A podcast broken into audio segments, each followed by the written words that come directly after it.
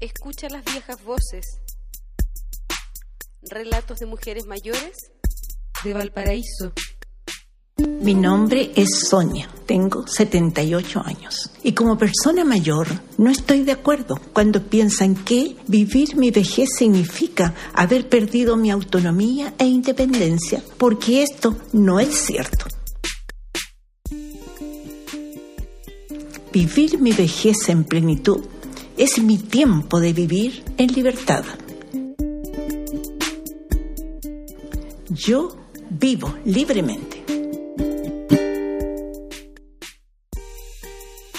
Proyecto desarrollado por estudiantes de fonobiología de la Universidad de Valparaíso en alianza con el Centro Gerópolis y la Fundación Gerosum.